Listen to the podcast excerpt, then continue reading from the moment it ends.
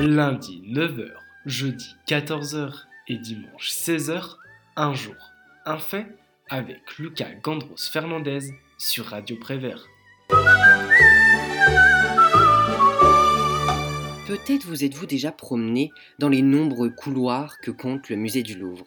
Vous savez, ce magnifique musée, l'un des plus grands du monde, qui, jadis, fut le cœur du pouvoir. Et oui, comme vous le savez, la cour, au Moyen Âge, à la Renaissance et jusqu'au règne de Louis XIV, n'était pas sédentaire. Elle changeait de résidence très régulièrement, occupant tour à tour des châteaux comme celui de Saint-Germain-en-Laye, en passant par Amboise, Chambord, Blois, Chinon et le Louvre, bien sûr. Tout d'abord petit château fort, il s'est agrandi et a été forgé par les nombreux habitants royaux qui y ont résidé. Mais ce n'est pas de cette histoire-là dont je vais vous parler aujourd'hui, non. Il s'agit d'une histoire mêlant à la fois beauté des arts, mais aussi beauté du crime. On parle de criminart, un art qui s'inspire souvent des mythologies, mais aussi quelquefois de réels faits historiques. Cette idée d'émission m'est venue à la lecture du livre de Christos Marcogiannakis, Scène de crime au Louvre, un livre qui nous fait une visite un petit peu spéciale de ce musée que l'on croit connaître. En effet, on observe les œuvres d'un angle de vue tout à fait différent, et j'ai sélectionné pour vous trois d'entre elles, toutes singulières les unes des autres, datant d'époques tout à fait différentes, et d'artistes qui n'ont incontestablement rien à voir, mais qui ont un point commun le crime.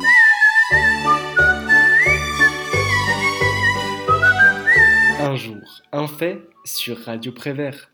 42 avant Jésus-Christ. La belle, grande et puissante ville de Rome nous fait face. Mais quelque chose se prépare, plus que quelque chose. Un massacre. Massacre qui tuera hommes, femmes et enfants sans aucune discrimination, mais avec la même cruauté. Et pour comprendre qui sont les chefs qui se cachent derrière tout ça, je vous propose de revenir en arrière. 44 avant Jésus-Christ, Brutus, qui est le fils adoptif de César, assassinait son père. À partir de ce moment, Marc-Antoine, Lépide et Octave s'allièrent pour combattre le camp adverse, le camp des meurtriers. Je m'explique. En Grèce, plus précisément à Philips, ils avaient mis fin à une guerre civile. Ils revinrent donc à Rome, triomphants, mais surtout pleins de haine pour ceux qui avaient soutenu les traîtres.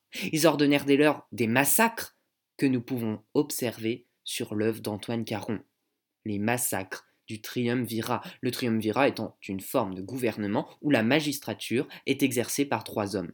Il y en eut d'ailleurs deux dans l'histoire antique, celui désignant l'alliance entre César, Crassus et Pompée, conclu secrètement en 60 avant Jésus-Christ pour gouverner la République romaine, ainsi que celui conclu après la mort de César, cette fois entre Marc-Antoine Octave et Lépide.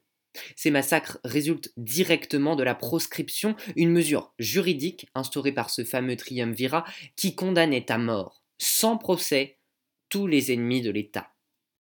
Intéressons-nous maintenant à ce tableau.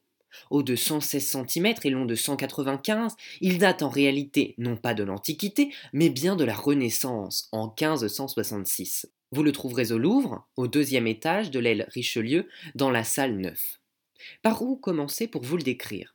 Par une vision idyllique de ce tableau, avec cette architecture grandiose composée du fameux Colisée, du splendide Panthéon, du magnifique arc de Titus et de l'incroyable mausolée d'Adrien, que l'on associe si facilement à la Grande Rome. Ou bien par une vision plus meurtrière, avec les têtes alignées les unes à côté des autres, le sang coulant des coups, avec l'homme au centre du tableau brandissant avec fierté la tête d'un vieillard, avec aussi un soldat insérant sa main dans le ventre d'un autre homme dans le but de lui arracher son cœur. J'oublie aussi un autre soldat sur le point de prendre la vie d'un pauvre vieillard sans défense, une femme priant afin d'échapper à la mort, une autre près de la statue d'Apollon du Belvédère demandant d'épargner la vie de son fils. J'oublie aussi à l'arrière-plan un homme jeté dans un puits, un bâtiment en feu duquel les hommes essayent de s'échapper, tandis que d'autres prennent le Tibre en bateau pour fuir ce cauchemar. S'il y a une chose que je n'oublie pas de vous dire, c'est la cruauté avec laquelle agissent les soldats. Nous pourrions croire que tout ceci n'est que mythologies et histoires inventées, mais non, c'est la vraie histoire, celle qu'on écrit avec un H majuscule qui, parfois, oublie ces hommes, femmes et enfants qui périssent dans d'atroces souffrances en ne laissant pratiquement aucune trace dans l'histoire que l'on apprend à l'école. C'est peut-être aussi ça le but du peintre, réhabiliter leur mémoire. Mais cette peinture, lorsqu'elle est réalisée, ce n'est pas seulement pour réhabiliter la mémoire de ces personnes, c'est aussi et surtout pour passer un message.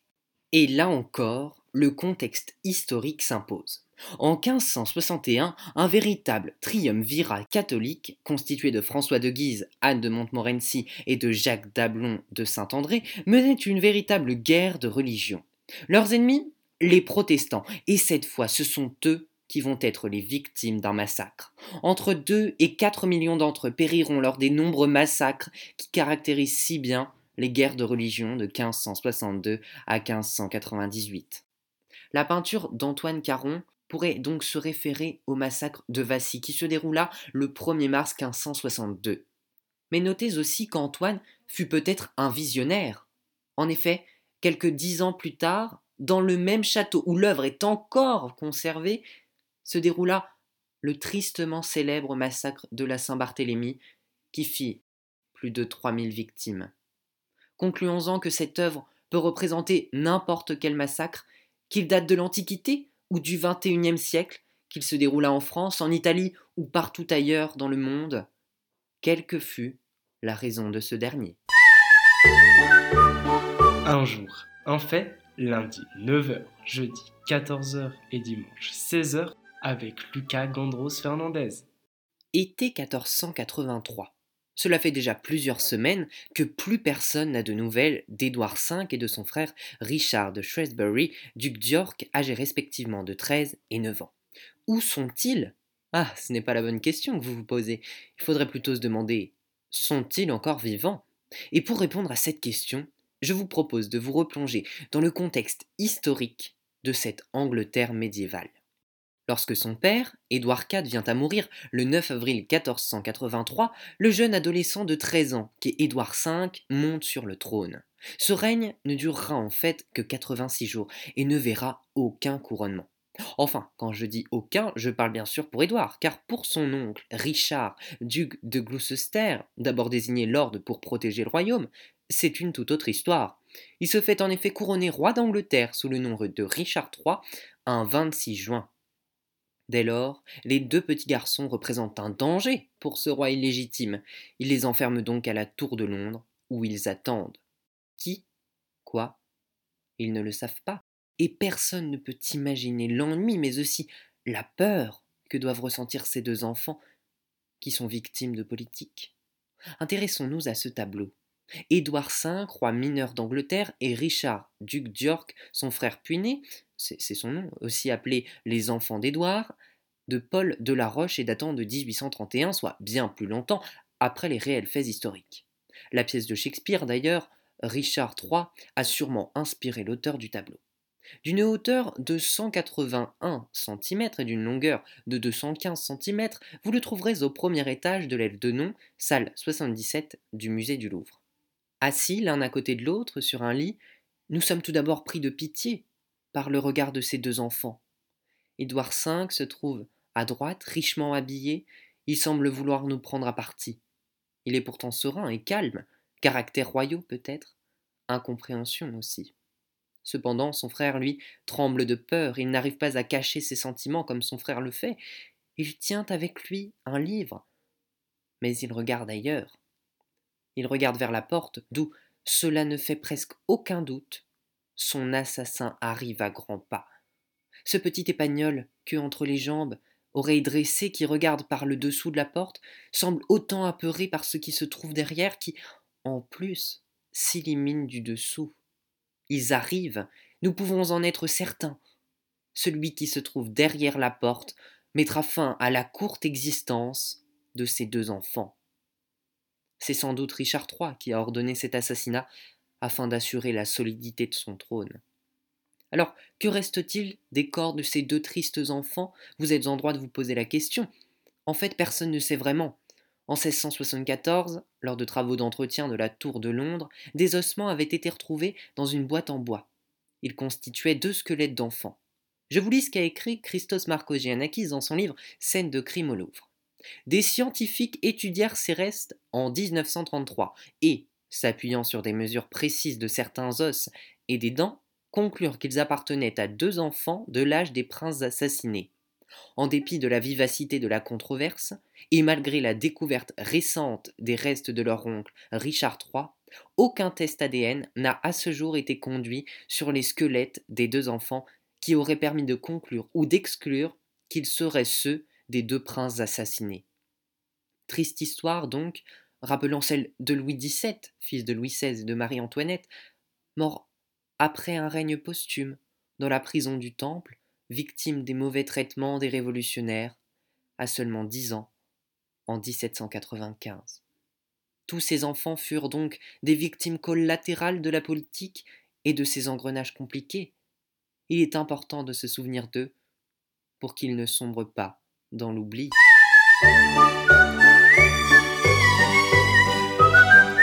Un jour, un fait sur Radio Prévert. 13 juillet 1793.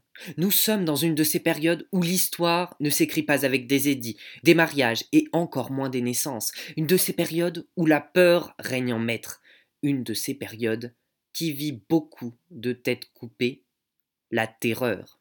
Robespierre est un de ses principaux instigateurs, mais il n'est pas le seul, et avec lui se trouve, parmi tant d'autres, un certain Marat.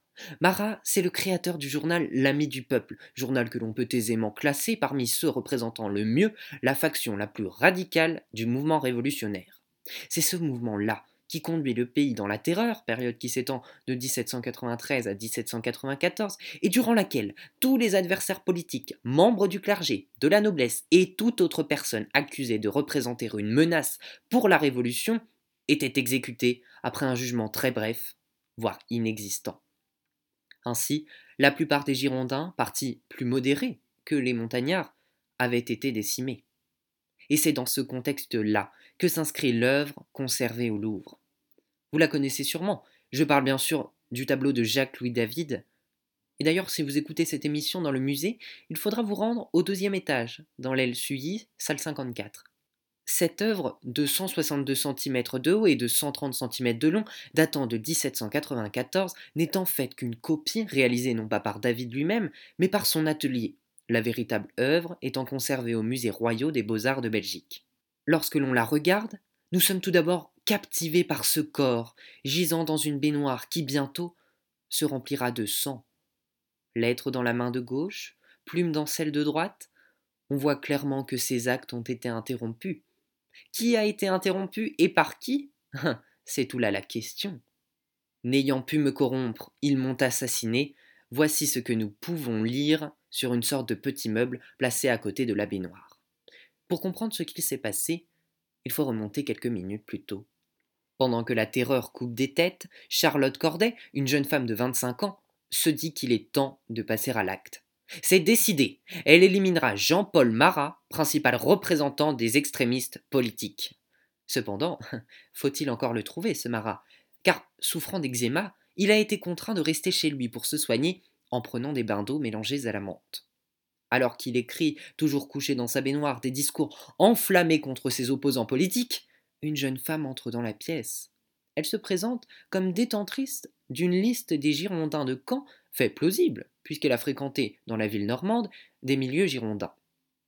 Son nom? Charlotte Corday. Marat prend tout naturellement la liste, répliquant à cette jeune femme qu'ils seront guillotinés dans les plus brefs délais, mais la réelle raison de sa venue n'était pas du tout celle qu'elle prétendait. En effet, en une fraction de seconde, la jeune femme attrape son poignard qu'elle avait dissimulé sous son sein et acheté le matin même pour le planter dans la poitrine de l'extrémiste. Voici le moment exact que représente le tableau. Mais ne trouvez-vous pas qu'il manque quelque chose? Ou plutôt quelqu'un? Eh oui, la meurtrière On ne la voit nulle part sur le tableau, et pourtant elle est bien présente, attendant avec impatience son arrestation. Je pourrais défendre le peintre en disant que c'est un oubli de sa part et qu'il ne s'est pas assez renseigné, mais ce dernier est bien au courant. Il ne faut pas oublier que David était un révolutionnaire et un proche ami de Marat. Il lui a même rendu visite la veille de sa mort. Cette phrase, n'ayant pu me corrompre, ils m'ont assassiné, c'est le mobile du meurtre, selon le peintre.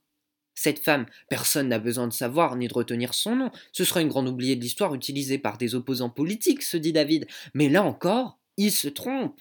Lorsqu'elle monte sur l'échafaud quatre jours après l'assassinat et un court procès, elle déclare J'ai tué un homme pour en sauver mille, montrant ainsi l'indépendance de son acte. Mais ce qui est le plus impressionnant dans cette affaire, c'est le sexe de la coupable. Je m'explique.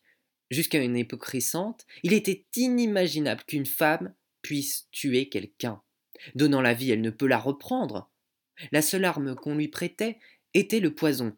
Or là, il s'agissait d'un couteau. Selon la légende, Charlotte Corday aurait même subi un examen médical pour vérifier qu'elle était bien une femme, tellement il était inconcevable pour l'époque que le genre féminin tue. Et cette femme qui manque tant à ce tableau, on peut la retrouver dans d'autres œuvres, représentée non pas cette fois comme un assassin, mais comme un sauveur. Je pense par exemple à Charlotte Corday de Paul Baudry, ou bien à La mort de Marat II d'Evar Munch. Cette œuvre peut donc représenter une simple scène de crime, ou, si l'on observe correctement, un avis du peintre, aussi bien politique que portant sur sa vision générale du monde. Comme quoi, un si beau tableau peut montrer un si grand message.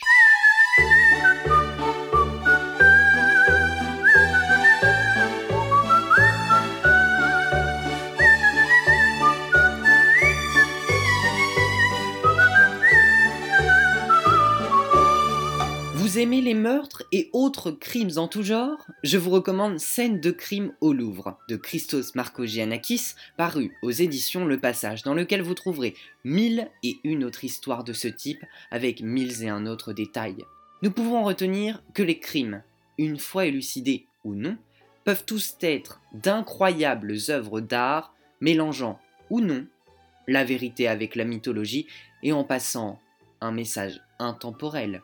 Je vous remercie d'avoir suivi cette émission et vous donne rendez-vous très prochainement sur Radio Prévert pour de nouvelles histoires. Un jour, un fait, lundi 9h, jeudi 14h et dimanche 16h avec Lucas Gandros Fernandez.